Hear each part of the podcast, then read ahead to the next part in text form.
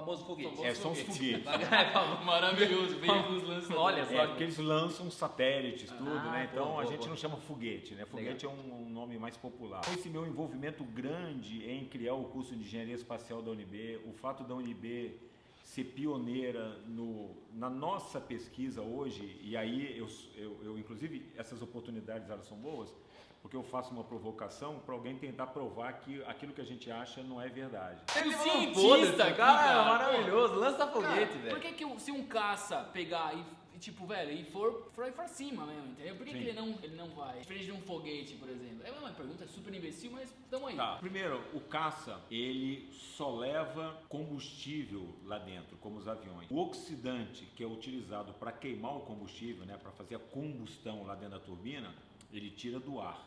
O espaço não não, tem tem ar. ar. Então a diferenciação é sempre isso. E aí, pessoal, pizza com marketing especial, final do ano aqui com cara de peso. Weber, conta pra nós, cara. Hoje o Pizza com Marketing vai tremer. Eu peguei uma ficha aqui, Jairo. Pô, tem Mas que dar um pra- Google, cara. cara. pra falar pra você o quanto esse Pizza com Marketing ele é especial, sensacional. Vamos lá, olha esse convidado, Jairo. Vamos lá, vamos lá. Professor de Engenharia Mecânica da UNB, Universidade de Brasília, mestrado em propulsão aeroespacial, doutorado em combustão e propulsão na FAPESP, na INP, pós-doutorado em Washington, bicho, o cara é foda, eu não tô aguentando. Estudou na Technical Research Center of na Finlândia, o cara estudou na Finlândia, coordenador de iniciação científica, científica da Universidade de Brasília, chefe do Departamento de Engenharia Mecânica da Universidade de Brasília, membro efe- efetivo do Comitê Espacial da UNB, responsável pela criação do curso de Engenharia Aeroespacial, diretor da NASA brasileira, o cara é foda, Pô, não. tem que fazer um pizza com marketing só pra apresentar o currículo não dá. dele, A famosa Agência Espacial Brasileira, a gente tem o prazer de chamar Gurgel! Gurgel, chega aí, meu.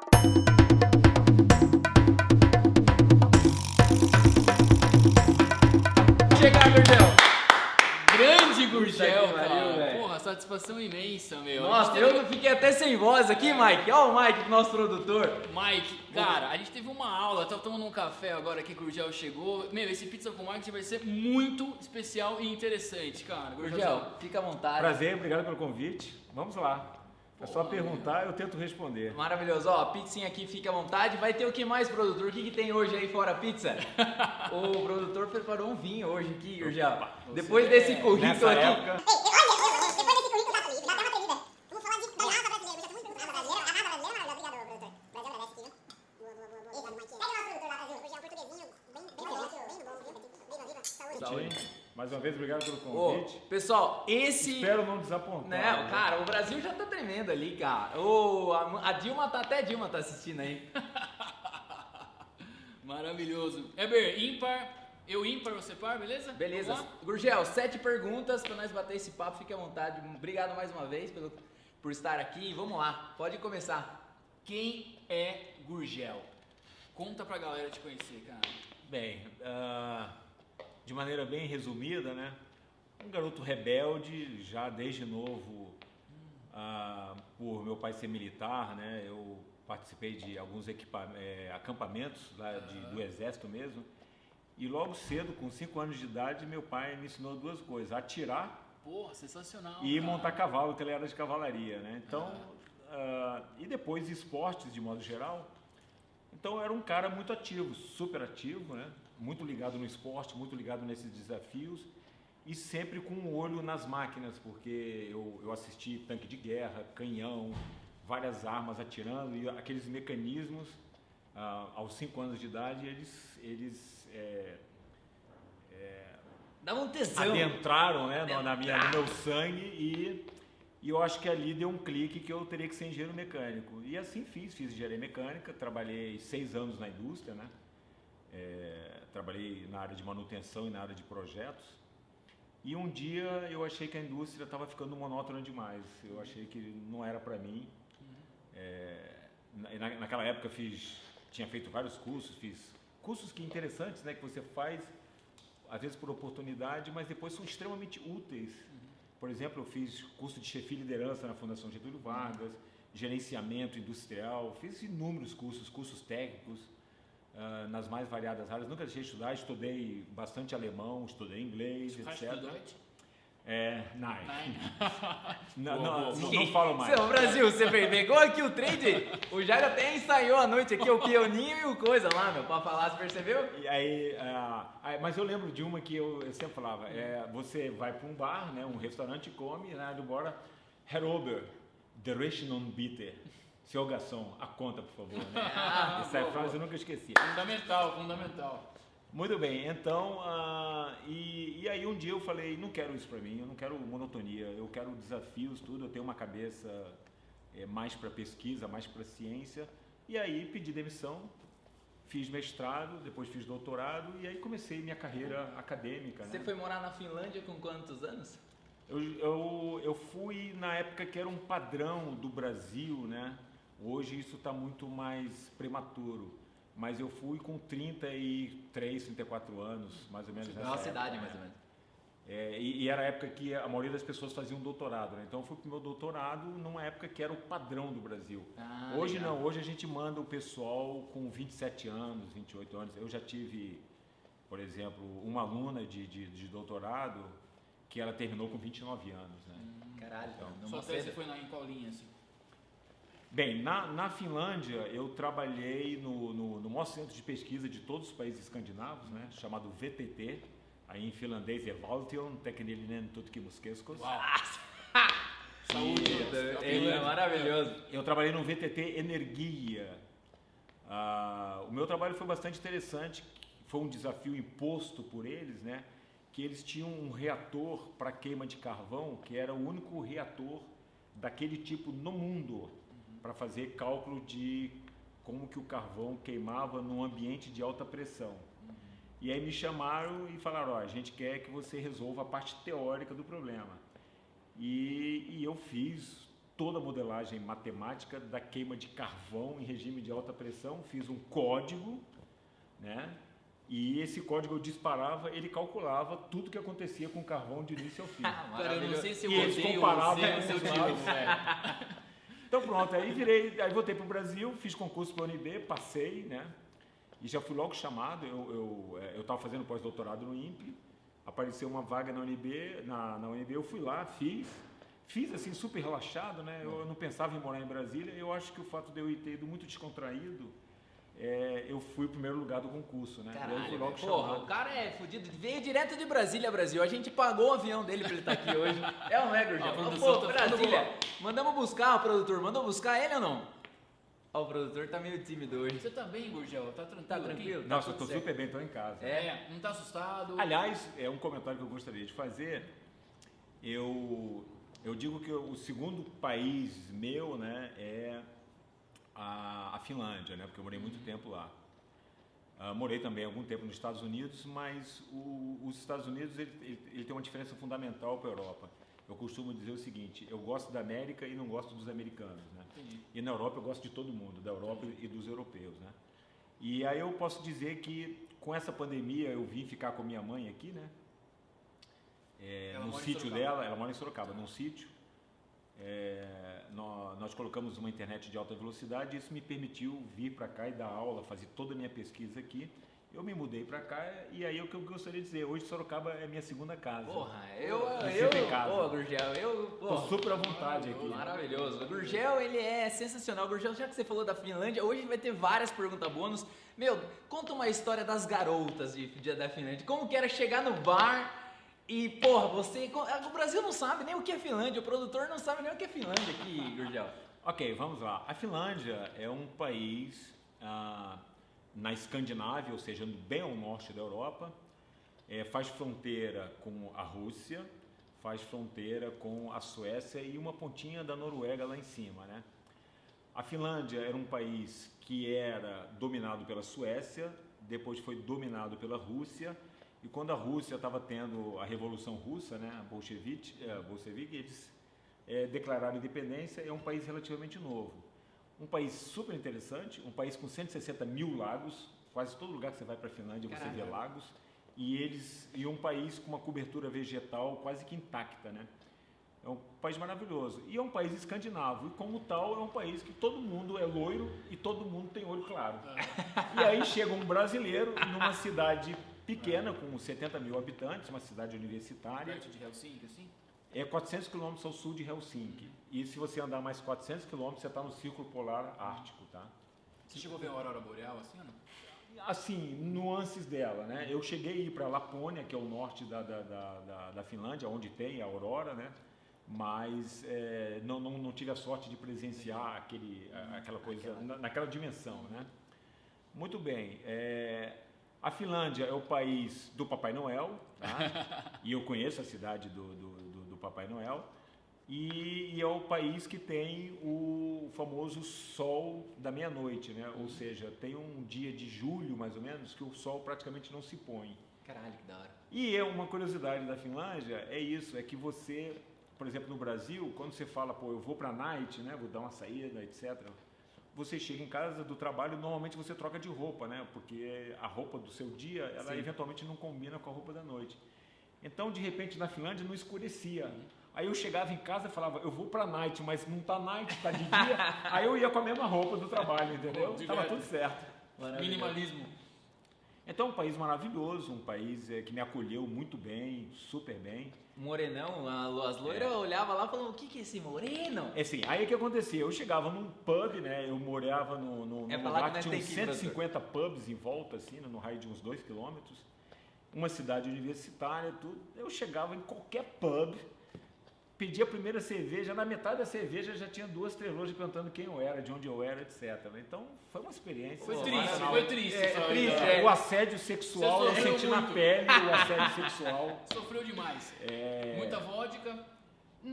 Não, menos? eles, eles têm a vodka Finlândia, tudo, mas é, lembra o seguinte, a- a- você como estudante, eu fui com uma bolsa né, de, de, de- de doutorado e, e andava muito com os estudantes, o, o budget, né, a grana da, da turma era limitada. Então a, a, o a bebida normal é a cerveja mesmo, por incrível que pareça. E ela vem gelada, ela não vem muito gelada. Você vai nos bares, pega aquele copão, uma pint né, de cerveja e bebe, bebe várias numa noite, várias, inúmeras. Né? Entendi. Então é um país bem parecido com assim, os hábitos nossos do Brasil, de, de- de- da, da cerveja. E em algumas ocasiões você bebe um shot de alguma coisa mais, né? Se você precisa conquistar uma mulher mais difícil, tem Aê, incentivo. seu produtor, nós vamos pra Finlândia, bicho. Quem sabe lá a gente não casa. Ei, produtor, o Jairo já tá arrumado, né? É, é a gente que é o problema. Gurgel, maravilhoso. O começo tá bom pra você ou Pô, não? sensacional. Gurgel, se quiser ficar à vontade Daqui a pouco eu dou uma beliscada. Quando vocês começarem a, Viu? contextualizar alguma coisa mais longa, Não, eu mas dou uma cara, maravilhoso. Vinho Você, aí, Mike. você que o vinho tá aqui hoje, é isso aí, é descontraído. Vinho, já. Gurgel, muito bom, cara. Muito legal essa introdução aí, já foi sensacional. E a pergunta que não quer calar, né, cara? Como que foi ser diretor aí da Agência Espacial Brasileira que eu declarei a NASA brasileira? Se tem outra pessoa que fala NASA, por favor, comente aí, mas é a NASA brasileira. Pro Brasilzão entender como que foi ser diretor, meu, da porra toda ser impostado pelo presidente. Como que é esse trade, Gurgel? Conta pra nós, o Brasil quer saber. Tem várias perguntas dentro dessa pergunta, tá? É, é, estranhamente, eu, Não, ah, eu, eu sou um cara mais da área de veículos lançadores, né? Que a gente chama de veículos lançadores. Famoso foguete. Famoso É, são os foguetes. Maravilhoso, veículos lançadores. Olha só. É, porque eles lançam satélites, tudo, Ah, né? Então boa, a gente boa. não chama foguete, né? Foguete é um, um nome mais popular. Então eu sou da área de veículos lançadores. Eu fiz mestrado na área de propulsão espacial, mas eu fiz de mísseis, né? Propulsão de mísseis, tudo. Puta vida, velho. E mas com esse meu envolvimento grande em criar o curso de engenharia espacial da UNB, o fato da UNB ser pioneira no, na nossa pesquisa hoje, e aí eu, eu, eu, inclusive essas oportunidades elas são boas, porque eu faço uma provocação para alguém tentar provar que aquilo que a gente acha não é verdade. Mas na nossa, a- a- o, o- todo estudo que nós fizemos mostra que a UNB é pioneira num tipo de propulsão espacial, né?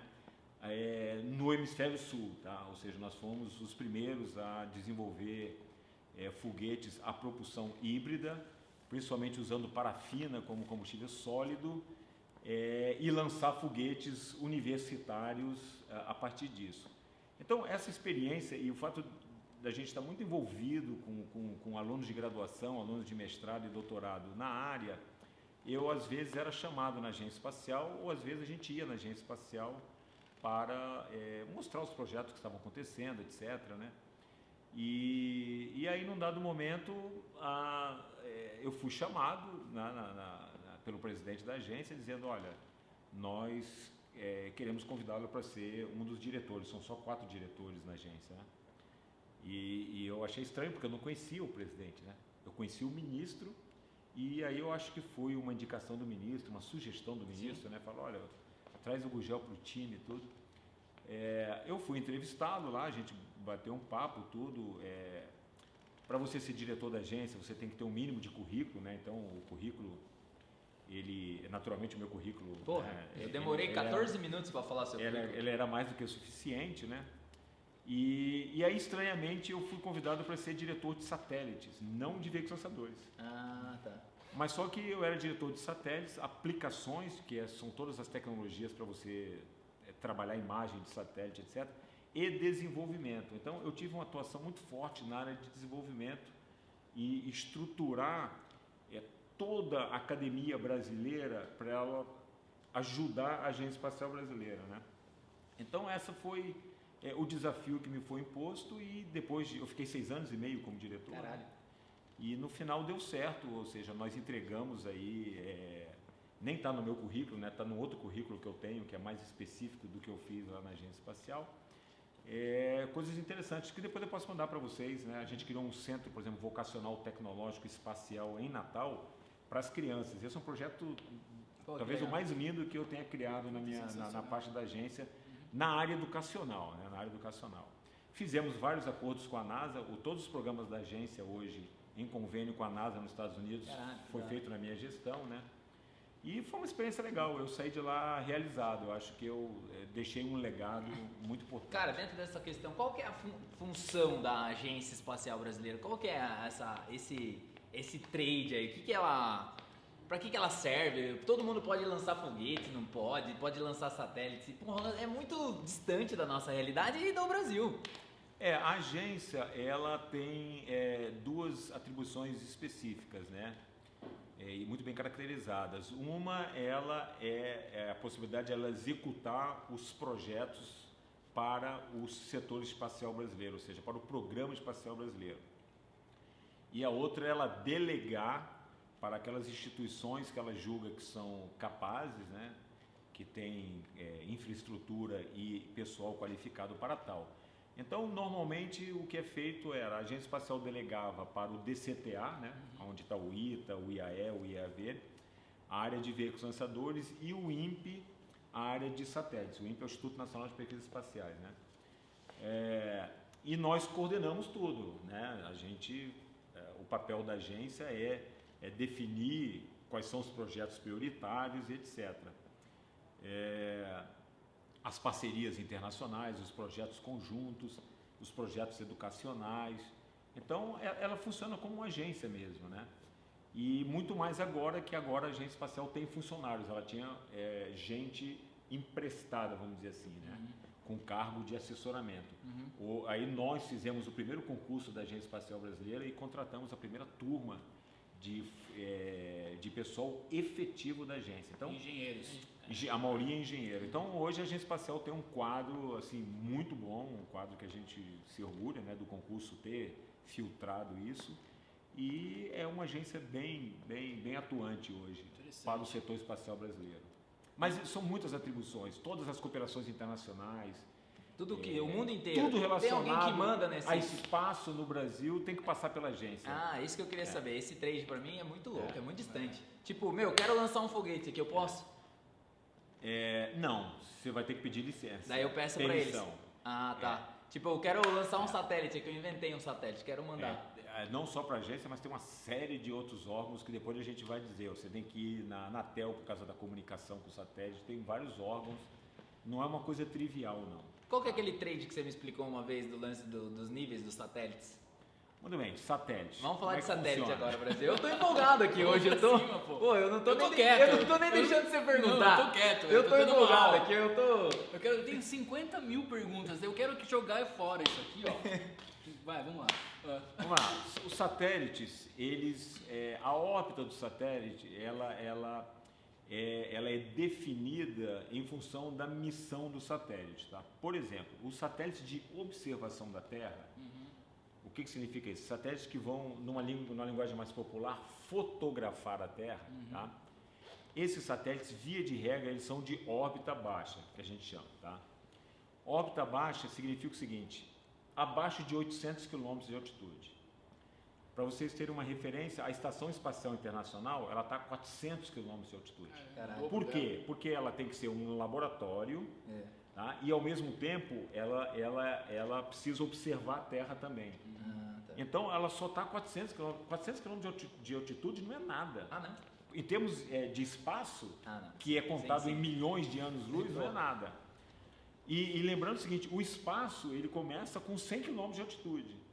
Então, a, a- a Estação Espacial Internacional só está 300 km acima do que a gente define da fronteira do espaço, que é a linha de von Karman, né? que é o nome que a gente dá. Linha de Von Karman. Ca- Von Karman. Como Von Karman. Que é a atmosfera? Não, não, não. É onde acaba a atmosfera e efetivamente a gente é, de- tá define como aprendizado. espaço.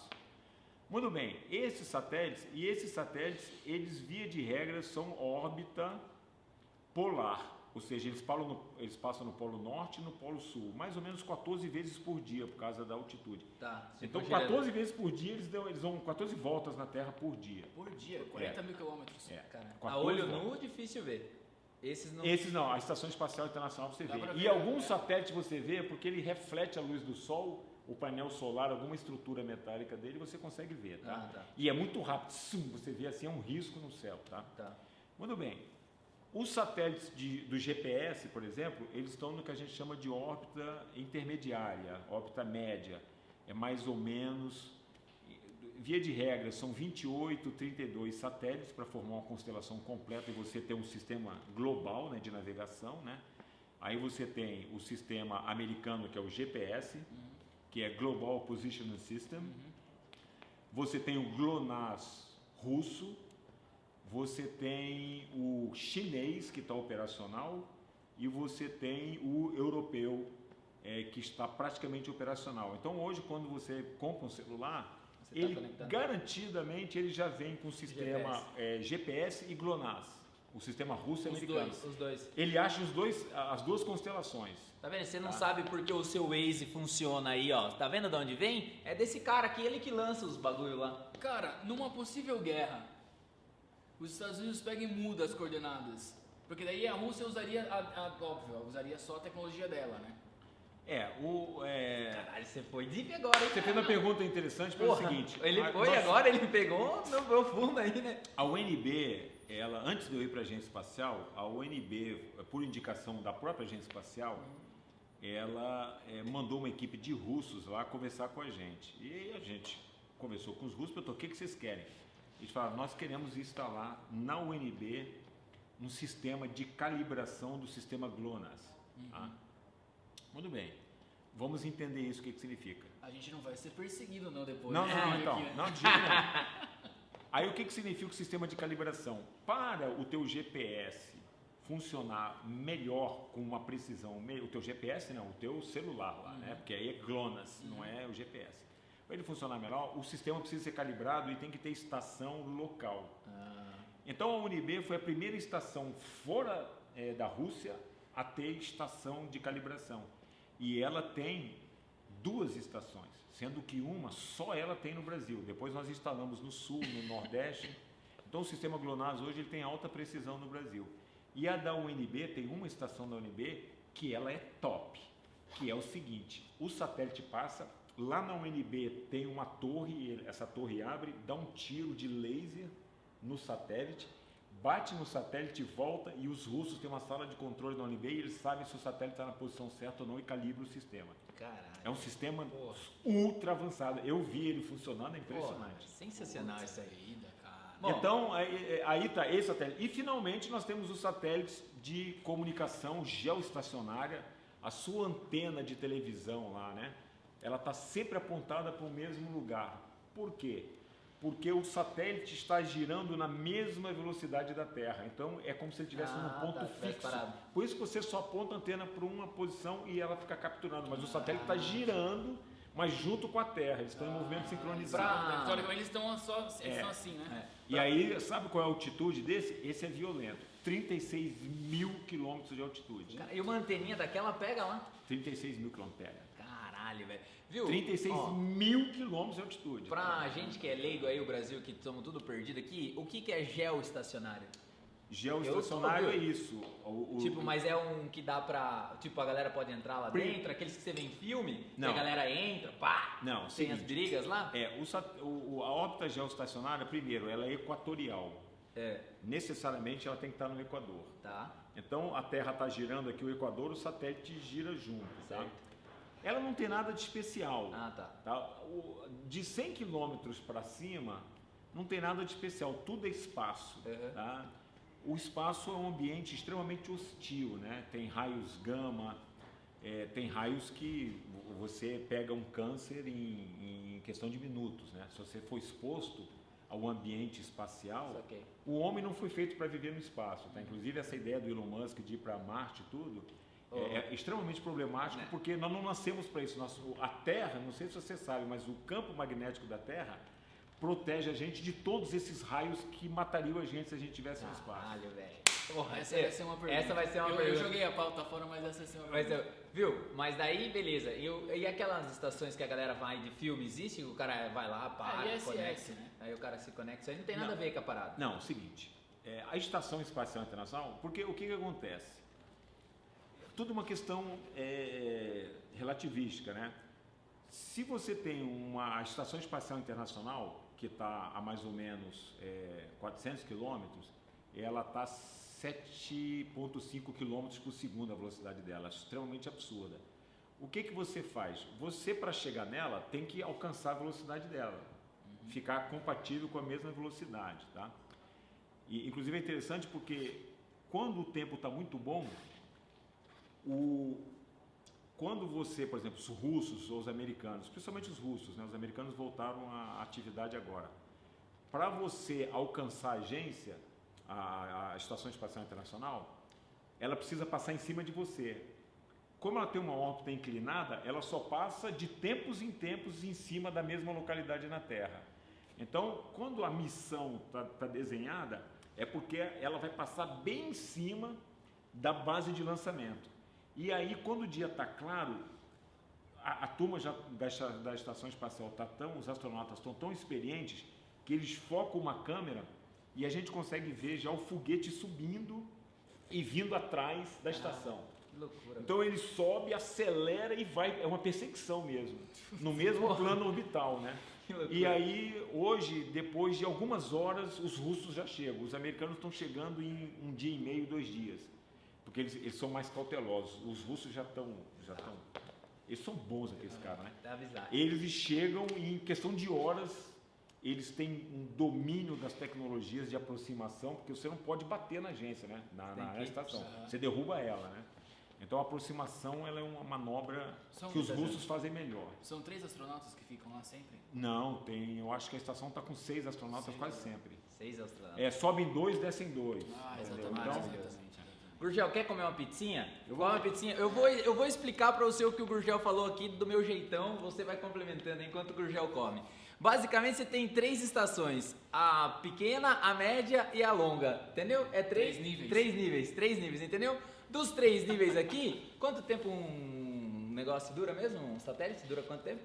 Um geoestacionário dá mais ou menos 18 anos hoje. 18 anos. Depois de 18 anos, joga pro quarto nível, que é o lixo espacial, que ninguém sabe que existe lá. Eu tô falando em primeira mão sem o Gurgel falar. Eu já tive essa aula. Exatamente. É um cemitério de satélites geoestacionários de comunicação. Tem muito e tem lixo que ir pra cima. Muito Não, é? lixo. Muito É, lixo. quando foi o primeiro satélite lançado? Porque desde o primeiro tá tudo lá, né? É o seguinte, é, não só o satélite, mas o último estágio do veículo lançador está lá também. Ah, tudo tá lá. Então, para cada satélite, ou mais de um satélite, você tem um foguete, ou última parte Ah, do foguete. tá. Como eles são equipamentos muito grandes, e dependendo da órbita, eles ficam dezenas e dezenas de anos. Alguns já estão caindo, né? Vários já caíram, mas aqueles que ficaram em órbita bem mais baixa. Por exemplo, uma órbita de 400 quilômetros, um satélite assim, desse tamanho aqui, do tamanho de uma pizza, numa órbita de 400 quilômetros da, da- da Estação Espacial Internacional, ele cai em seis meses. Tá? Isso aí, o- nó- nós já lançamos um satélite, seis meses depois a gente já, já pegou ele saindo de órbita e sendo puxado pela Terra. Tá? O lançamento é no Nordeste? Não, nós não temos lançamento do Brasil. Os lançamentos a gente contrata Só- sempre de fora. Só de foguete, né? De foguete. Não, de foguetes de sondagem e tudo, mas nós não, nós, nós não temos ainda o domínio da tecnologia para colocar uma coisa em órbita no Ah, espaço. tá. Nós Isso aqui, isso aqui, isso aqui. Cara, Caralho. você vive num filme de ficção, ficção É, científica. ele tá cara. escrevendo livro lá, ele tá. Ele assiste. o- Quando você assiste os filmes lá que os caras fazem. risada. É, você fala, ah, vai tomar no cu, isso aí não dá. Os caras tão de palhaçada meter isso aí. Porque eu acredito. Eu assisto o filme, eu acredito, eu acredito no amor. Então vamos lá, vou, vou explicar quando o que é uma coisa impossível de acontecer. Quando um objeto está no espaço, naqueles filmes de guerra na estrela, sei lá, que ele faz aquelas curvas, aquelas curvas são impossíveis de fazer. Não tem como. Porque essas curvas que a gente faz aqui, você tem o ar para frear você. Então você atrito. joga o atrito do ar e, e- e freia e joga a propulsão para lá. Uhum. O espaço não existe isso. Não tem atrito. Então, para você fazer uma curva no espaço, você tem que usar um retrofoguete para parar o movimento naquela direção, virar o foguete e fazer outro. Então, é em duas etapas. Você tem que Ah, parar e ir para lá. Então, essas manobras que vocês veem, elas não existem. Elas não Pô, são- aqueles joguinhos que a gente jogava lá era tudo mentira, velho. Aqueles joguinhos que a gente jogava. Você jogava aí, Dani? Aquele joguinho lá, quando você era mais novo? É, sabe que você joga com a navinha, que a navinha vai virando? Ó. Sim, sim. É, eles tentam, é, é, é, é lógico, no filme você tem que dar a ideia que é uma, uma guerra, e mais ou menos uma guerra como são os dogfights de avião na Terra, que você tem essa imagem. Sim. Porque se você for tentar mostrar uma coisa diferente, não tem graça. Um, uma nave parando É, ser para depois mudar de direção, que sentido é esse, né? Gurgel, só, só uma pergunta que eu sempre tive quando eu era criança, cara. Deixa o Gurgel comer, coitada do Gurgel. Pode perguntar, Lança uma pra, pra turma aí, ó. Cara, Fala o pro meu Brasil. sonho era ser astronauta. Eu vou compartilhar meu sonho com você agora, aqui quando eu era moleque. E minha dúvida era a seguinte, cara. Só vai ter pergunta idiota aqui, né, meu? Tô, Você já jogou a vergonha. pauta, velho? Você já jogou. Você falou, cientista aqui, cara, cara, maravilhoso. Lança foguete, velho. Por que, que se um caça pegar e, e, tipo, velho, e for, for pra cima mesmo, entendeu? Por que, que ele não, ele não, ele não vai, ele não... Diferente de um foguete, por exemplo. É uma pergunta super imbecil, mas tamo aí. Tá. Primeiro, o caça, ele só leva combustível lá dentro, como os aviões. O oxidante que é utilizado para queimar o combustível, né, para fazer a combustão lá dentro da turbina, ele tira do ar. o Ah, espaço não, não tem tem ar. ar. Então a diferenciação é sempre isso. Cara, olha, olha, olha isso, Brasil. O foguete tem que carregar os dois, o combustível e o oxidante. E os mísseis e aviões carregam só o combustível e o oxidante por causa tira do ar. Cara, faz total sentido. Faz total sen- Agora, tipo, parece que fez assim na sua cabeça. Nossa, abriu uma cortina. Você, ah, você tirou a venda, entendeu? Você, "Ei, isso aqui é pra tirar a venda, bicho. Porra. E outra coisa, cara, a gente tá na terceira pergunta, depois eu faço É. essa pergunta, que eu, eu, foi a única que eu decorei.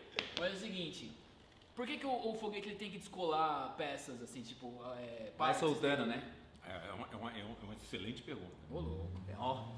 Ei. Tamo junto aí, Mike. Ei. Mike, ele, ele não tá acreditando na A gente. segunda, ele não E a tá. resposta Dá um é: check. nós gostamos, aí a gente fica metido, a gente gosta de responder em inglês. Por É favor. por causa da Rocket Equation Ah, sim. de Tsiolkovsky, um, um cientista russo, que mostrou o seguinte: a gente mostra para os nossos alunos, é relativamente fácil, que a gente não consegue chegar no espaço com as tecnologias que nós temos hoje com um foguete de um único estágio. Qualquer foguete para colocar qualquer coisa em órbita no mundo hoje tem que ter no mínimo dois estágios. Quebra um, quebra É uma equação simples, mas que quando você começa a operar ela, ela vai dizendo tudo para você. E ah, antigamente você usava três, às vezes quatro estágios. Hoje a gente consegue fazer o foguete com dois estágios. Um primeiro estágio e depois aciona o segundo estágio e você consegue velocidade orbital. Porque o problema não é ir para o espaço. Ir para o espaço é muito fácil. O problema é ficar no espaço. Porque você tem que fazer assim com o foguete, depois virar ele e dar uma velocidade absurda para ele tá. equilibrar a- o efeito gravitacional. Ah, saquei agora. Senão o efeito gravitacional puxa o, o satélite de volta. Entendeu? Cara, Então é você sobe e dá uma velocidade para ele se manter no espaço. É, É como tipo- você pegar uma corda é. e fazer isso. Você pega uma Se você abaixar a velocidade, a corda cai. Então é você tipo os precisa... caras de moto que entram naquele bagulho de... Globo da Morte. Glo- É. Globo da Morte. Tem que ter uma velocidade mínima para você conseguir dar o, fazer uma órbita naquele globo. Joga o Exato. coisinha aí, Gurgel, se não quiser comer, fica à vontade. Sensacional, cara. Gurgel, só pra gente manter a pauta que a galera fez com o maior carinho, mas a gente vai bater um papo total. Cara, como que você vê, meu, E essa vai ser a única pergunta que eu vou manter na pauta, por favor. Eu tenho 50 mil outras perguntas pra fazer. O Jair tá realizando um sonho aqui Juro, juro, juro, sensacional. É, como que, cara, fica totalmente descolado. Nada a ver. não, mas Nada é importante, é importante que É nada ele. Pegando, Depois o- depois é que na verdade é, é que essa pergunta ela tava atrelada à segunda pergunta, só que daí a gente desviou. Como que você vê, cara, nesse meio que você vive, viveu e é muito intenso, que parece um filme de ficção, ficção científica, como que você vê o seu marketing pessoal nessa história toda? Qual a importância disso tudo? É, isso é levado em consideração? Você tem essa consciência ou não é preciso? A politicagem por trás? Como é que é isso? Até mesmo cara? pelo cargo que você teve, né? Pelo Como cargo, que eu acho que te- de repente teve um Gurgel antes e um Gurgel depois, porque eu acho que Coisas que você Sim. podia falar pra mídia que depois do seu cargo você, puta, isso aqui eu não posso falar, enfim. Ok. Eu diria o seguinte: é, eu sou uma pessoa praticamente é, nula em termos políticos, tá? Ah, eu fui impulsado é, pela, pela Dilma, né? para o meu cargo, e aí algumas pessoas me, me perguntaram se eu era do PT, tudo. Não tem relação nenhuma, eu fui pelo currículo, né? pelo, pelo conhecimento e por uma escolha técnico, que foi né? feita lá e, e- e eu atendi. Né? Inclusive, por exemplo, esses cargos, você tem a Casa Civil investiga a tua vida inteira. Se eles acharem algum desvio teu, você não assume. Então eu fui escrutinado pelo Foi- GSE, pelo, pela BIM. né? quando eu entrei na agência, a BIM foi me procurar, a gente precisa conversar. Eu, tive- eu tive, é, fiquei três horas sendo Porra, entrevistado por eles, né, Cara, isso é o supra-sumo do sucesso, É. Gurgel. A BIM te E eu acho que eu passei, porque eu continuei na agência, né? acho que eles me aprovaram. Então, ah, é- essa é uma questão, é uma questão é, que não é, é, é uma conjunção de fatores, ou seja, você vai fazendo coisas e no final é, você é conhecido por isso, né? Você é conhecido pela iniciativa, tudo. Então, eu acho que eu fui parar na agência espacial é, inclusive eu trabalhei com um presidente que nunca me conheceu. Né? Alguém me indicou, né? o ministro eu acho que me conhecia, acho que deve ter feito uma sugestão. Tá? E o outro aspecto é que eu nunca fui carreirista. Eu sempre gosto assim de colocar desafios para mim e vencer aquele desafio. Como você coloca desafios que vão sempre colocar você num extrato superior, né, num, nível mais elevado, porque senão não é desafio, né? Você não vai fazer um desafio com uma coisa que você, Você já consegue, passou, né? que você já domina. E aí eu acho que isso vai tornando você mais atrativo para determinadas posições. Tá? Então eu acho que o fato de eu ser um cara de vanguarda, pioneiro na, na área de propulsão híbrida, como eu disse, no, pelas nossas cálculos no hemisfério sul, etc. É, isso acaba chamando atenção. Tipo, Mas o propósito nunca foi chamar a atenção. O propósito foi fazer pesquisa, envolver aluno. Não Tem coisa melhor do que você pegar um aluno e falar para ele, cara, você vai fazer um foguete. O aluno fala, mas eu vou fazer um foguete? Vai. Vamos trabalhar junto, não é? Aí chega no final de um ano, o aluno lança o foguete e fala, pô, eu lancei um foguete. E, e o primeiro foguete, a propulsão híbrida, feito no Brasil, foi feito por dois alunos, só que uma era uma menina. Caralho, que legal. Então ela até hoje ela fala assim, eu sou a pioneira da propulsão híbrida de lançar foguete acadêmico. Porra, no sensacional. Brasil. Mas- e pronto. Isso nunca teve, então, esse lance do marketing e tal, nunca teve Não, na sua. Agora, agora como- eu sou um cara cuidadoso, né? Eu, eu, eu sei me comportar Uhum. publicamente. é, eu, eu, eu sou um cara que tento falar de maneira correta, apropriada. Ei, o seu raciocínio é muito claro, você é engenheiro, Sim, óbvio, né? sim, Mas sim. Muito claro o encadeamento, né? Eu me visto bem quando eu tenho que me vestir bem. Quando eu tenho que vestir um terno, eu saio elegante. Eu sei, eu sei vestir um terno, eu sei comprar um terno. Você sabe sei- beber um bom vinho que vi que você deu uma... Ei, sei, sei comer numa mesa, tudo. Então, Muito diferente você isso aqui, né? o cara mete uma pizza, o cara come com a mão. Ah, isso aqui o cara faz, é aquele cara que te convida para trabalhar, ele tá te observando. Você às vezes nem sabe que você está sendo observado. Aí ele olha e fala: o cara tem compostura, Sim, o cara é boa pinta, é. o, o cara é elegante, não sei o quê. Joga bem beat tênis. É, tem, é, Oh. tem é, vamos dizer assim, conhecimento científico, etc. O cara fala assim, tá bom, o cara tem todos os elementos. Esse cara não tem um medo de trabalhar com ele. Então Ah, tá. você acaba conquistando as pessoas assim. É, para mim é um conjunto, né? Um conjunto da Entendi, obra, entendi. não é um- uma coisa específica ou outra. Mas é uma coisa que você Se fosse só para- o currículo, né? Então tem cara com currículo 10 vezes melhor do que o meu. Mas por que, que ele não está lá, eu estou lá? É o conjunto da obra. É uma outra coisa também chamada é, essa, essa inteligência emocional, entendeu? Você, às vezes, está sob uma pressão absurda e você não estourar. Você fala, eu aguento isso, entendeu? Chega em casa, toma um vinho, uma cerveja, se recupera no dia seguinte. Na... Então você não pode estourar com as pessoas, ainda mais no serviço público. No serviço público você tem que tratar todo mundo. Super. É, Queria um link pra quarta pergunta, hein? A hora. Da Então é isso, eu não tenho marketing pessoal, mas eu sou cuidadoso com o que eu faço. Com, eu, eu sempre imagino que eu estou sendo observado. Então você não vai me ver jogar um papel no chão, você não vai me ver fazendo coisas estranhas, porque não é porque eu estou com medo de ser observado, é porque eu incorporo aquilo que é que eu acho que é que é socialmente é, exemplar, né? Entendi. E Resumindo, pronto. você faz um marketing pessoal sem se preocupar com o marketing pessoal, mas você faz marketing pessoal, olha só que Mas você não é um estrategista. Não, assim. você não... Não, seguinte. Para minha carreira não, mas eu sou estrategista. Um livro de cabeceira meu é de estratégia. Eu sou um cara letrado em estratégia, Qual que é o entendeu? livro de cabeceira seu hoje? É, em inglês esse livro é. Pode ser em inglês que nossos se- seguidores falam Deixa eu inglês, ver como é aqui que é o nome do livro. Você me pegou agora. É, é um livro de um professor de, de- da Universidade de Yale, nos Estados Unidos, e o outro é ah, de do lado do MIT, é, a Universidade do Facebook lá qual é? Har- Harvard. Harvard. É um cara de Harvard, é um cara de, de Yale. É, eu, eu não me lembro o livro, mas é um livro que eu recomendo, tá? Eu posso até ficar Depois você de passa, depois é um livro de cabeceira e é um livro que mostra todas as, as, as estratégias de. É, é teoria de jogos, tá? Porra, por favor. É. Então tem o dilema do prisioneiro, começa com o dilema do prisioneiro, tudo, e aí vai todas as estratégias. Se você vai. é, o confronto entre dois países, confronto político interno, etc. Eu já li o livro todo várias vezes, então eu sou um estrategista. Sensacional. Mas não no que concerne a minha pessoa, mas a Sim. tentar vencer os obstáculos né, profissionais que vão sendo impostos assim. É nesse sentido. Maravilhoso. Ô, Gurgel, pô, tá curtindo? Que isso, o cara, o cara, o. Jair tá mais, o cara mais feliz desse, desse quadro hoje aqui. Entendeu? Ele não Porra. conhecia você, ele só ouvia eu falar de você, É, o Gurgel. Gurgel joga beat tênis, é cientista, tal. ó, Já é maravilhoso. Eu sou o cara que mais falou bem do Gurgel na Forplay, entendeu? Foi o cara que aí. levantou a bandeira do Gurgel lá, defendi ele em todos os momentos da minha vida. Thank you. Gurgel, é o seguinte, a quarta pergunta aqui, a gente vai chamar o quadro que é a hora da cagada.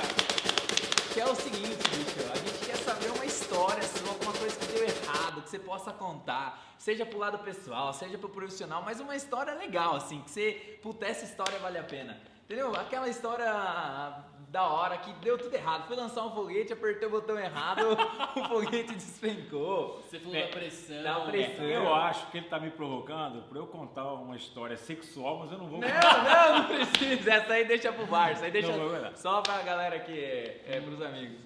Mas eu vou contar uma eu, que, que serve de lição, né?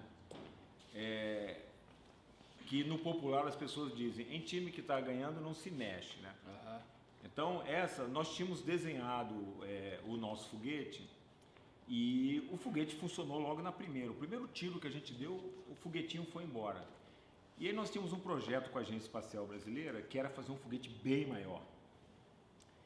E, naturalmente, eu emprestei toda a tecnologia que a gente tinha dominado do foguete anterior para aquilo. Mas eu li em algum lugar lá, num, num- num- projeto lá que uns americanos fizeram, que se você injetasse um pouquinho de gás em vez de líquido dentro da câmara de combustão, poderia melhorar. Como eu sou da área de combustão, o que, que acontece? Líquido não queima, aí é uma lição. Combustão, só duas coisas entram em combustão: sólido e gás. Líquido não queima. O líquido ele precisa evaporar, virar um gás, se misturar com oxidante para queimar. E sólido queima, que é o carvão do churrasco. Aquilo que você vê lá é o carvão, é sólido queimando, tá? O carbono sendo oxidado, carbono sólido. Maravilhoso. Muito bem. Cara, é, Então, o motor de combustão interna, tudo que a gente conhece, o teu carro, o ciclo Otto, diesel, ele funciona no estado gasoso, né? a reação é no estado gasoso. E aí, quando eu li aquilo, eu falei assim, faz sentido. Eu vou conseguir estabilizar melhor a combustão, tudo. E aí implementamos essa mudança. Fomos para a UNB fazer um ensaio. Veio uma equipe de fora acompanhar o Ai, ensaio. meu Deus do Foi uma das maiores explosões que nós tivemos. sumiu tudo, não sobrou nada. Aí o cara saiu decepcionado, falou, pô, eu fui ver um foguete lá do Gugel, todo mundo fala que funciona, e eu vi foi uma bela uma explosão, né? Aí eu não entendi nada, tudo bem. Depois, é, um ano depois, alguns meses depois, a gente foi fazer outro ensaio. E tivemos outra explosão gigantesca. Nunca ninguém se machucou, né? A gente sempre teve cuidado tudo. E aí é, eu fui investigar o que que era, né?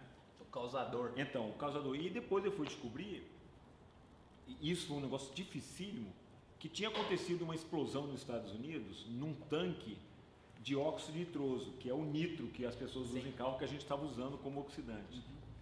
Depois eu achei na, na Suíça um artigo dizendo o seguinte: atenção, cuidado, óxido nitroso, que todo mundo em competição, todo carro de corrida tem lá, né? Ele em foguete, ele tem certos requerimentos, né?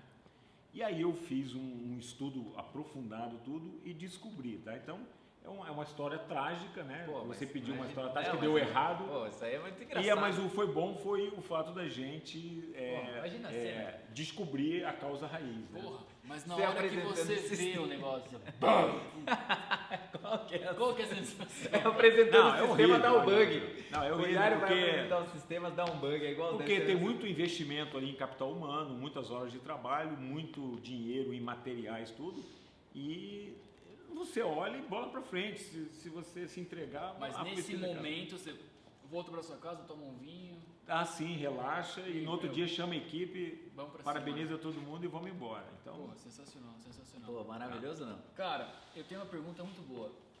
Ele já largou a pauta ali, foram já jogou. Eu Já... vou dar um. Enfim, cara, é muito legal conversar com um cientista, eu chamo você de cientista, tá tudo bem, né? é bem, eu sou cientista. Claro, então, Você super. colocar o cabelo branco. Cientista é que quem faz ciência, eu faço Pô, mas ciência. você parece Sou muito cientista. Mr. White do. Breaking Bad, cara. Você é igualzinho, velho. Ótimo. E tem tudo a ver É a bom isso É é ruim? muito bom, você devia assistir, você devia assistir. Pensei que você conhecia, mas você precisa assistir. Cara, qual que é a sua cosmovisão, assim, meu? Tipo, metafísica da coisa, sabe? Tipo, Deus, força. Porque você tá muito, cara, no 1 e 0, equação, física. Tem um lance, cara, superior, você acredita nisso? Como é que é pra você essa dinâmica? É. O cara fez uma pergunta, hein, Gurgel? Quer A- tomar pergunta- um vinho? Quer dar, Não, quer essa uma é uma pergunta, é uma pergunta que é natural. Primeiro, eu, eu, uma das disciplinas que eu leciono é termodinâmica. O- Termodinâmica é, são transformações energéticas, né? Então, por exemplo, é, é um, é, um, é um dito bastante popular quando às vezes chega uma pessoa que é, é, alguns falam assim, pô, aquela pessoa não tem uma vibe legal. Eu gosto disso, vibe. Porque ela tem um significado. cara da vibe Eu aqui, sou ó. o cara da energia. Eu, eu gosto também. Mas quando a pessoa fala assim, aquela pessoa tem uma energia negativa, aí dói no meu coração, né? Porque energia negativa, Não existe. quer dizer, existe dependendo do referencial, É. mas ah, não, não tem. é, é, é, por quê?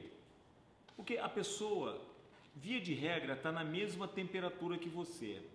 A nossa temperatura é 36 graus e meio, 37, ela também está.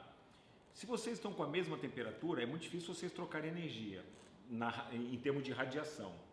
Se você encostar na pessoa, vocês trocam energia e é sempre o seguinte: quem está mais quente transfere. Então vai depender de quem está Calma, mais quente. Cara, Calma, cara, calma. quantas vezes, desculpa, Ah. parênteses, você usou essa conversa numa mesa de bar? Cara, eu, eu, eu, eu, eu- é, eu tenho que explicar isso para meus alunos. É.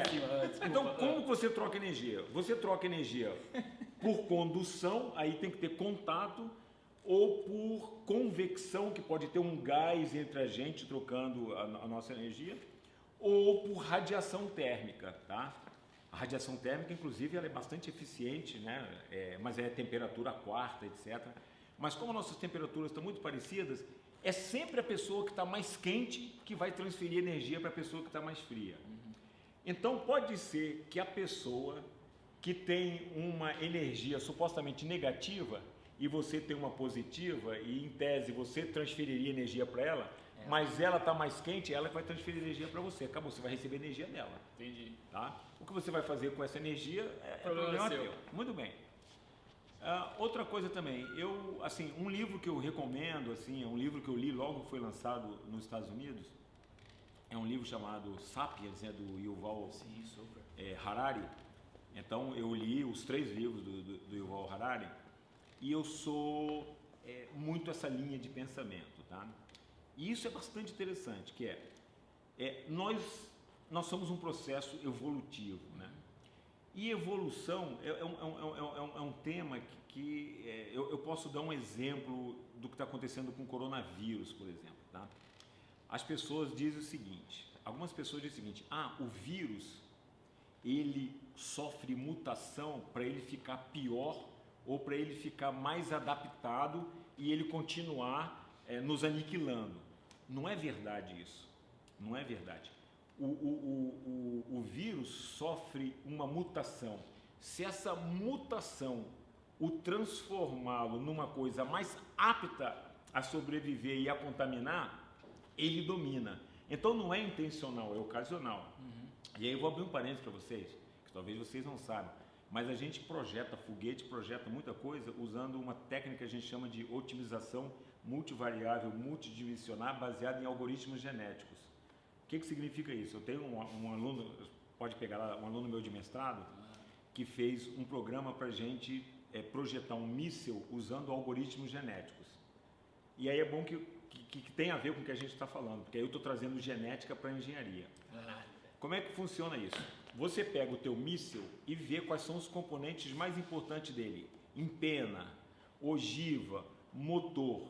Cada elemento desse do míssil que é fundamental, você coloca ele como se fosse um gene do míssil. Tá? Muito bem.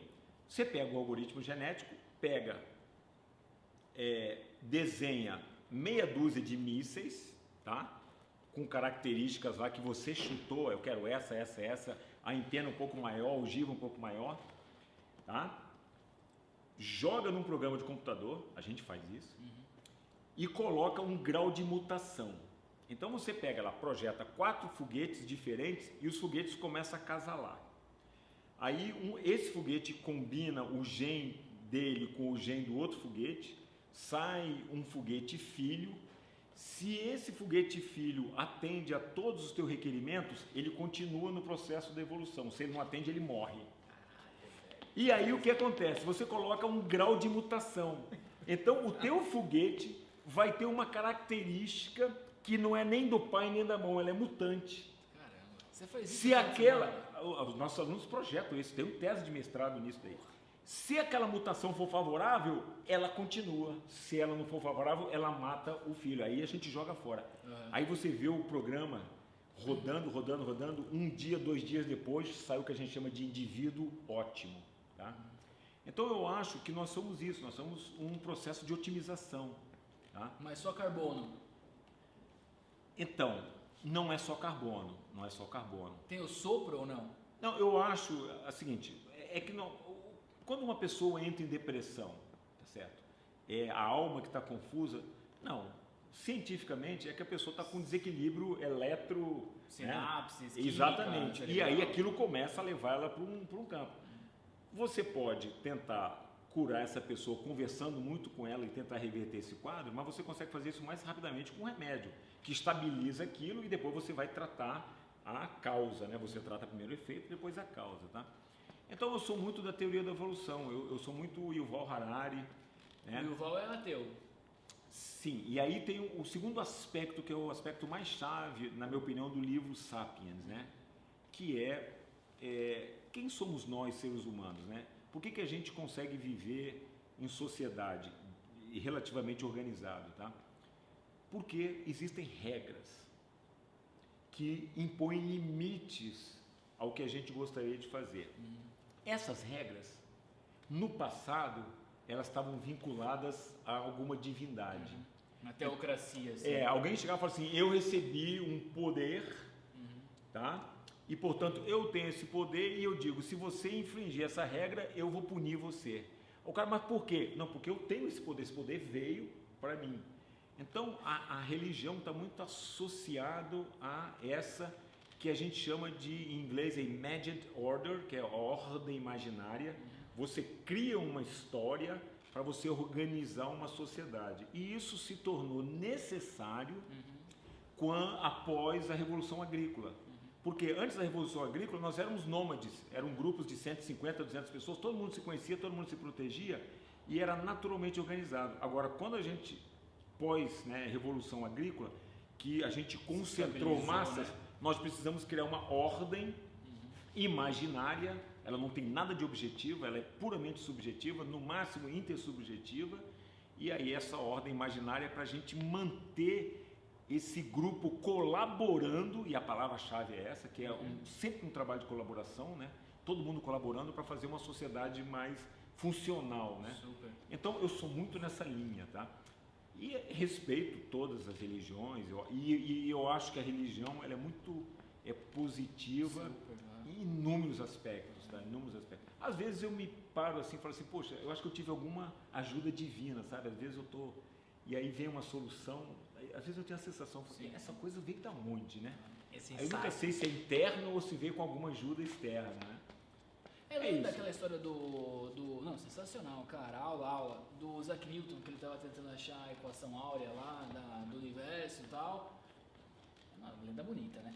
E aí o laboratório dele pegou fogo, e ele tava na praia, tipo, meio deprê, olha a história, mas Isaac Newton na praia. E chegou uma criança e falou assim, pô, o que você quer fazer é igual contar os grãos de areia aí, tá? Impossível que você. Isso é verdade ou não?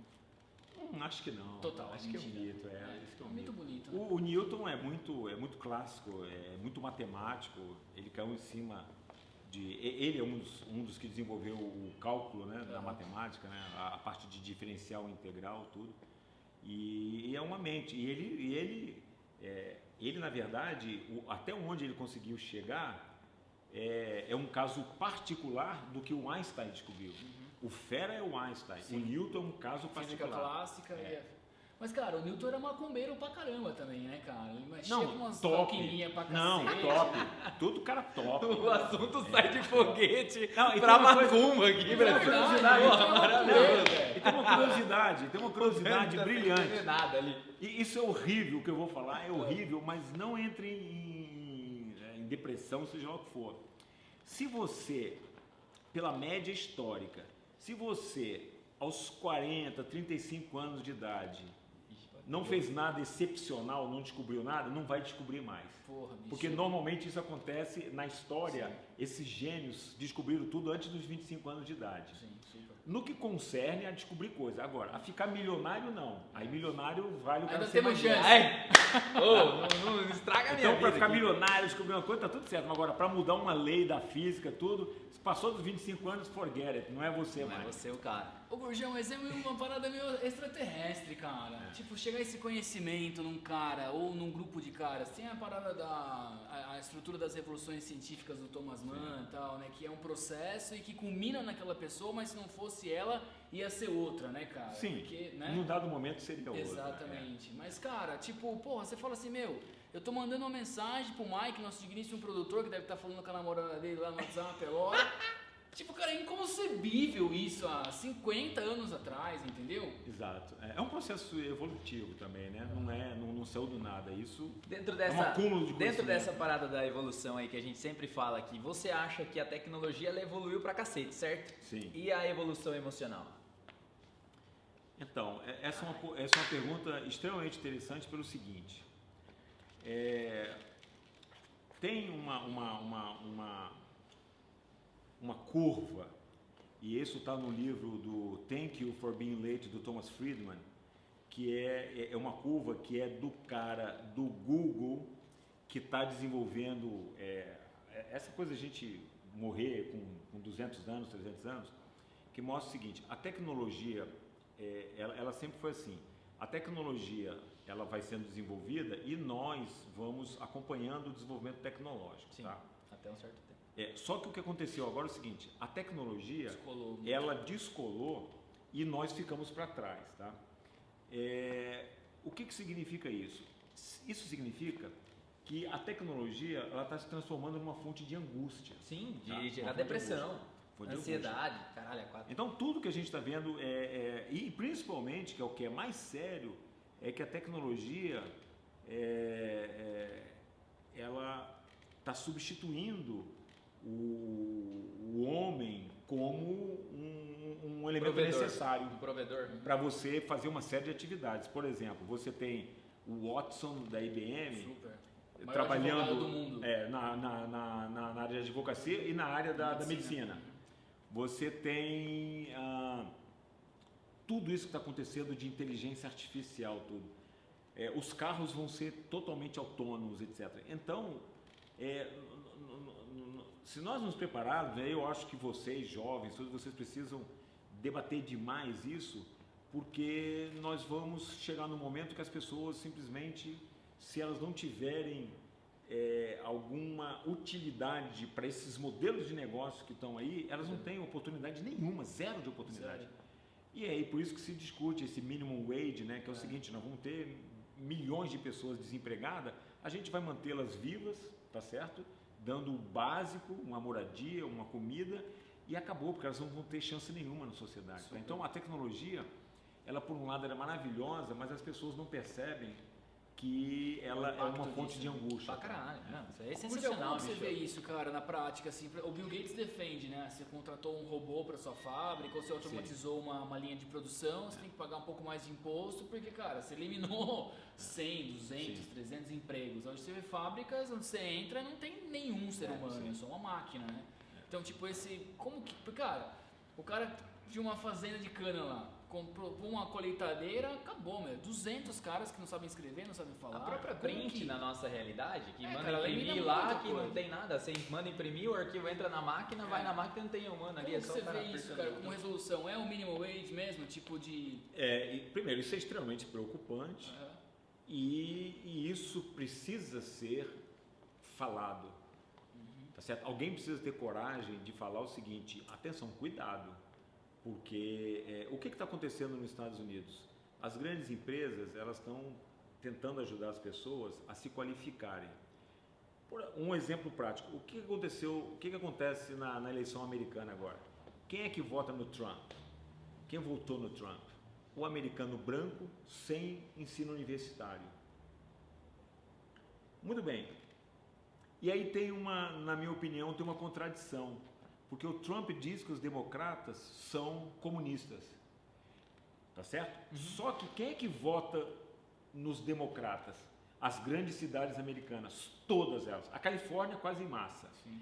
E em todos os estados que são que tem uma tendência a- a- ao Partido Republicano, quando você olha os condados, todas as grandes cidades elas estão azul.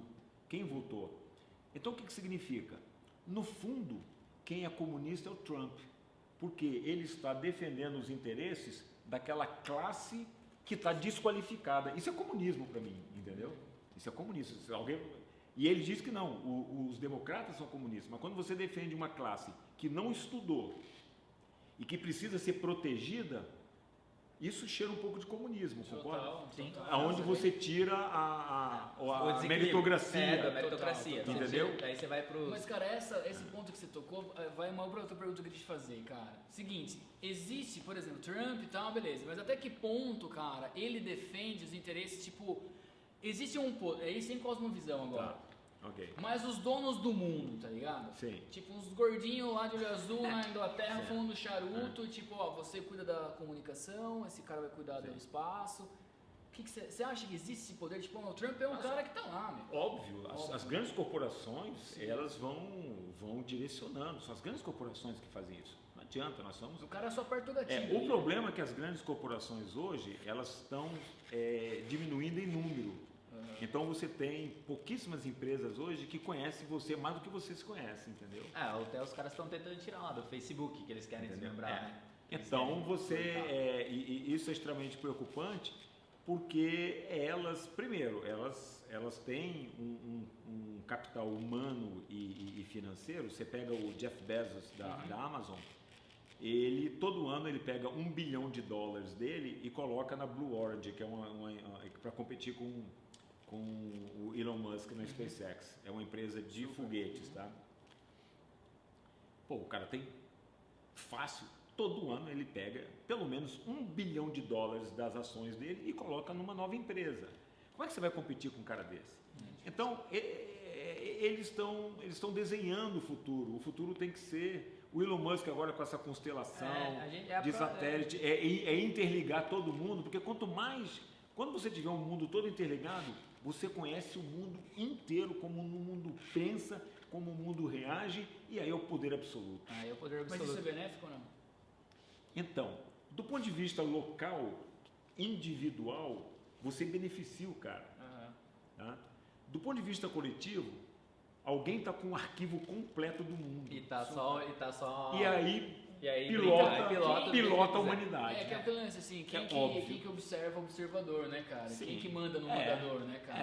É, é óbvio. Você está sempre um passo, um passo não, vários passos à frente do povo. Então você direciona. Não tem, não tem como. E aí Tem que entra a ser- manobra do fake news, entra um monte de Não, manobra. a que fake aí- news, a fake news, ela, é- ela, a prova, a prova de tudo são as fake news, né? É 6 para 1, né?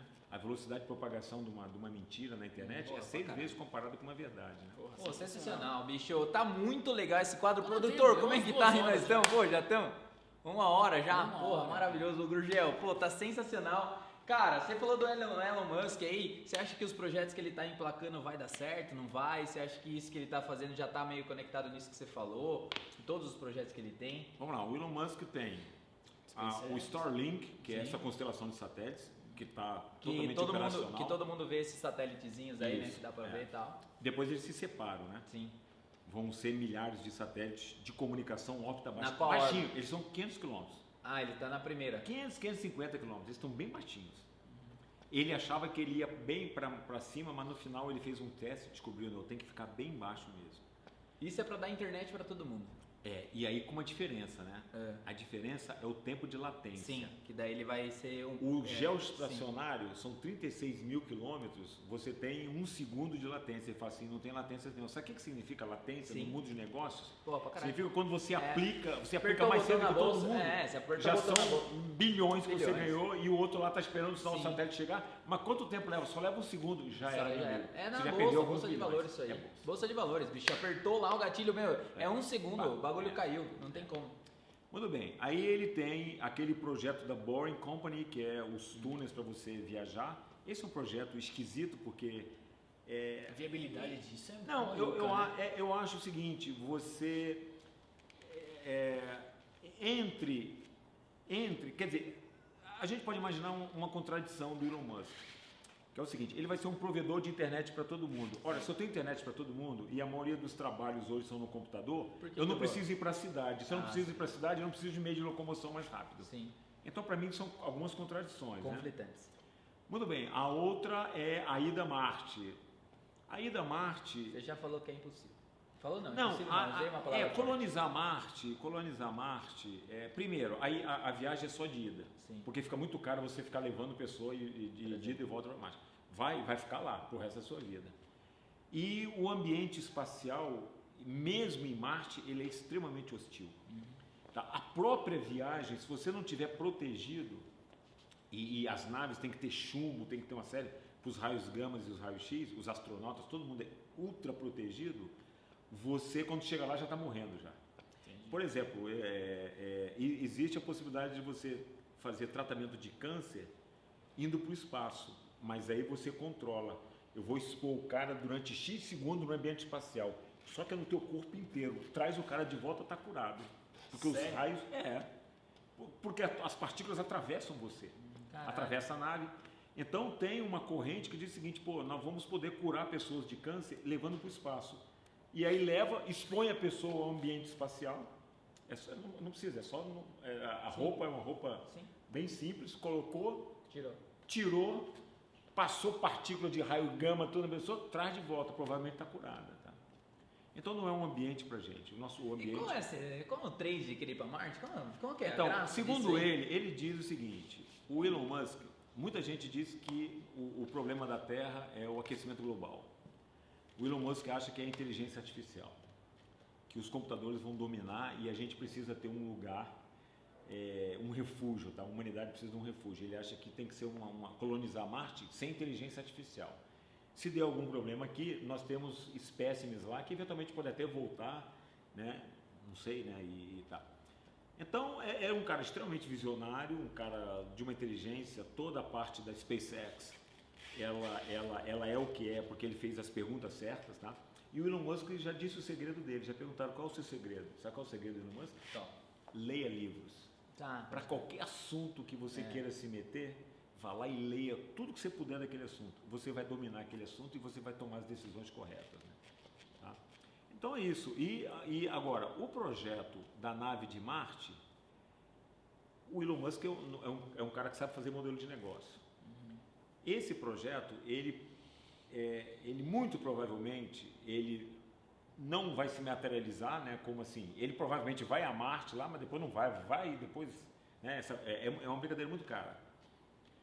Mas muito provavelmente o foguete dele, depois de quando ele qualificar o foguete e ele ficar com um grau de confiabilidade equipar, é, equiparado ao dos aviões, ele vai fazer, ele vai substituir os aviões. Então você vai sair do Brasil para Nova York, do Brasil para o Japão em uma hora de viagem. Ele vai para o espaço e depois pousa lá. Ele já está construindo os aeroportos é, no mar, porque ele não quer nem competir, vão ser é, plataformas. Ele já contratou equipes e equipes de engenheiros especializados em plataforma.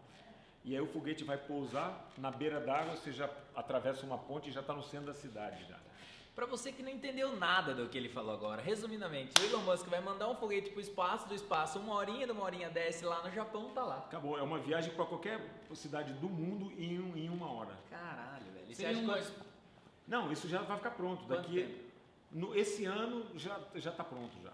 Esse ano tá pronto. Cinco não, anos, que ele vai vender passagem não, mas o foguete ele vai qualificar esse ano. Isso é Cinco certo. anos. Esse espaci- ano que eu quero dizer é o ano de 2021, né? Tá. O turismo espacial é muito distante ou não? Não, já é um fato também e, e vai ser um modelo de negócio maravilhoso.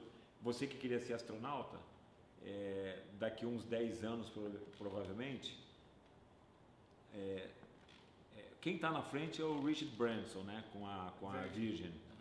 É, provavelmente você vai chegar quando. No início tudo é caro, né? Como foi o, Sim. o celular, etc. Mas você pode chegar numa situação que talvez com 10 mil dólares você vai conseguir ir ao espaço.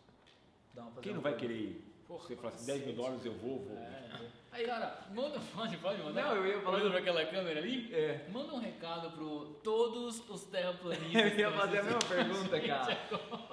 Bem, terraplanistas, o que eu posso dizer para vocês é o seguinte, vocês não têm culpa, porque não é, não é ciência que vocês estão discutindo. É, isso é verdade, os terraplanistas, eles não, eles não aceitam a ciência. Se eles aceitassem a ciência, eles não seriam terraplanistas. Eles não aceitam é o modelo de sociedade que nós temos hoje. E uma maneira deles se revoltarem como modelo de sociedade é dizer o seguinte, eu não acredito, tudo isso é uma farsa, né? é uma teoria da Ah, conspiração. saquei. Porra, uma visão Entendeu? legal. Não tinha, É, não eles tinha não olhado são. essa ótica. Não, não, não, mas não é minha opinião, não, é a opinião dos grandes especialistas Não, não tinha olhado essa ótica. que estudam o terraplanista, porque Eles estão é, revoltados com o que é, os gregos já mostraram que a Terra é redonda, é fácil fazer esse experimento. É fácil. Sabe como é que você faz? Você pega um cara com telefone celular, coloca num lugar com um pedaço de pau, um poste. Coloca outro terraplanista, alguns quilômetros depois, com o mesmo poste, cada um com celular. O sol bate, você mede a distância da sombra. Quando eles conversarem um com o outro, eles vão dizer, deu tantos metros, o outro não vai dizer a mesma coisa. Eles não podem, né? Eles vão ter que dizer a verdade. E aí, quando fizer isso, está provado que a Terra não é redonda. Só isso. É o experimento mais idiota que você pode fazer. Você só precisa de dois pedaços de pau e dois telefones celular. E aí você acaba com a teoria dos terraplanistas, entendeu? É, teve um cara, um cientista americano, não lembro o nome dele, que ele falou assim que a dificuldade da humanidade é que você tem no mesmo planeta cientistas que colocam um homem na lua e no mesmo planeta pessoas que não acreditam nisso. É Normal. basicamente isso, né, É cara? normal. Por que, que a pessoa não acredita? Porque eu acho que a pessoa não tem uns fundamentos, ela não tem um conhecimento, principalmente em ciência, para saber. Eu, eu sou um cientista, eu, eu conheço todas as equações de Newton, gravitacionais, etc. Então a gente faz as contas e bate tudo. Ora, não precisa muito. Por que, que o terraplanista. A gente pode fazer o seguinte: um desafio aos terraplanistas. Tentem prever com os modelos matemáticos que você tem quando vai ser a próxima eclipse. E você vê na televisão, vai ter eclipse no dia tal, às tantas horas, tantos minutos, tantos segundos. Por que, que vocês acham que a gente sabe isso? Porque a gente sabe as equações que governam os- o, o- o movimento dos planetas. É só isso. Cara, sensacional. Última pergunta pra gente fechar que o Gurgel precisa jogar o beat ainda hoje. Gurgel, obrigado, cara. Tá, como é que tá essa aula aí? Nós estamos com o público aqui, que é o produtor, tá me mandando mensagem pras girls. Vai, você jogou sua pauta, você sabe a última pergunta? Cara, a última pergunta é a seguinte: você, como diretor da, da agência espacial. Que fui, né? Não sou mais. Sim, sim, perdão. Mas foi por seis anos, né? Seis Pô, anos. puta gestão, né? É, Chegava na sua mesa. cara, não me leve a mal, mas é uma pergunta que, cara, a gente tava discutindo antes ali, faz total sentido, mas. Sei lá, cara, casos de OVNIs, ET de Varginha, isso é da Tem. alçada de vocês? Tem, chega, Era, né? Chega. Chega. Porque todo órgão público ele tem uma ouvidoria. Existe uma, uma, uma lei que diz o seguinte: quando chega um questionamento e esse questionamento é dirigido para você, você tem que responder num prazo mínimo. Você não pode Enrolar. deixar de responder, não pode deixar. É, é dever do servidor público. Então chegam, chegam inúmeros questionamentos na agência espacial, inúmeros. E aí o que, que eu fazia? Eu recebia o questionamento, olhava a área, a especialização e tudo e direcionava para algum membro da minha equipe. Depois eu lia o que o cara escreveu, se eu concordasse, achava que estava ok, praticamente todos os casos 99,9%. estava tudo ok. Por exemplo, nós recebemos vários dizendo que a Terra, que a gente tinha que provar que a Terra era redonda. A gente provava e o cara continuava insistindo, não, mas tudo isso é mentira de vocês. A gente fala, nós não temos mais elementos para provar para você, porque nós esgotamos a ciência. Né? E tem perguntas das mais variadas é, nesse sentido. A gente responde de maneira super educada, tentando trazer elementos numa linguagem que seja mais acessível à pessoa que perguntou e a gente tenta fazer o melhor, né? Isso aí, é, todo serviço público funciona assim. né? Você acredita em vida extraterrena? É, do ponto de vista estatístico, eu sou obrigado a acreditar, porque o universo é tão grande que muito provavelmente em algum lugar tenha condições, tá? Agora, o que eu não acredito é que tem vida próxima da gente. Isso eu não acredito. Tá. Porque a gente já mapeou, assim, o nosso sistema solar, tudo, é, são poucas as condições, tá? E não sei se você sabe, mas aquelas naves Gemini americana que, que já saíram do sistema solar, elas levam DVDs gravados em ouro, né? E, e sabe qual é a linguagem que eles usam para tentar se comunicar com alguma civilização que encontre a Terra? Matemática. Porque aí a gente parte do mesmo princípio Sim. nosso. Se, se tem alguma sociedade evoluída, ela domina a matemática. E ela vai integrar. Então, não é inglês. Foram os americanos que lançaram, não está escrito em inglês. É muita pretensão achar que alguém fala inglês. Mas está tudo escrito em códigos Código matemáticos. Porra, sensacional. E aí, pessoa- tipo. e aí diz onde é que a gente está, quem nós somos, etc. Quem sabe um dia a turma aparece aí. Mas eu, eu particularmente, acho muito difícil. É, essa história, para mim, ela é, é romântica, bacana, tudo. Mas eu nem perco tempo com esse negócio. É eu, mesmo? particularmente, não. Sério? Eu tenho outras, outras, Outras preocupações. preocupações mundanas para ficar achando que tem OVNI tênis. é, que veio aqui. Tá, Que tinha o lance da Hillary na campanha com o Trump na primeira eleição, que ela falou, ah, se eu ganhar, eu vou abrir as, as caixas pretas da É, NASA e tal. é. Isso tudo balela, então. Cara, eu, eu acho isso é, que algum é, eram os deuses astronautas, né, aquele livro lá bem antigo. Do Eric Van Dane, que É. esse livro é maravilhoso, É. cara. Então, eu, eu acho o seguinte, não, não- é, é uma maneira, é horrível, porque a gente se subestima. Uhum. E, e nós já demos provas, nós temos provas constantes Pô, sensacional. que nós somos Capazes. ultra inteligentes e capazes. Então isso é uma maneira de você subestimar, falar assim, eu não sou capaz de ser o que eu sou. Claro que é. E a prova está isso, né? A prova está no nosso dia a dia. Cara, Pô, gente, não tem melhor Pô, forma de encerrar, Não meu. tem, cara. O- Somos todos capazes, meus amigos. Somos todos capazes. Você que tá aí, que acha que não, ó, vai sair aqui a turma, o produtor e o seu consagrado. Já deu o nome pra ele aí do nosso quadro aí, produtor? Dana Califa. Gurgel, a gente só tem a agradecer a você, cara. Obrigado, obrigado por tudo, meu. Foi Prazer, puta obrigado pela pizza. Bate-papo, cara. Papo super legal. Pô, sensacional mesmo. Agradecer aí a viagem. Foi um prazer. Obrigado mesmo. Galera, um recado especial aí, gente. Cara, bom final de ano pra todo mundo que tá assistindo aí. Acompanha a gente em 2021. Muitas coisas legais por vir aí. Grande abraço a todos. E é, isso aí, cara. Siga a gente nas redes sociais, arroba Gabriel. Tem Instagram, Gurgel? Alguma coisa? Não, não tem. nada? Ela tem uma recomendação da, Da da- do, do sistema dizendo não tenham redes sociais. Legal, então arroba Viva La Sanches, arroba Gabriel, arroba Viva La Sanches, arroba 21BZ, arroba Mike Magalhães e arroba Dani Califa, famoso Dani Bot, que é bot, sei lá, mas tudo certo. Gente, obrigado, até mais, valeu! Grande abraço.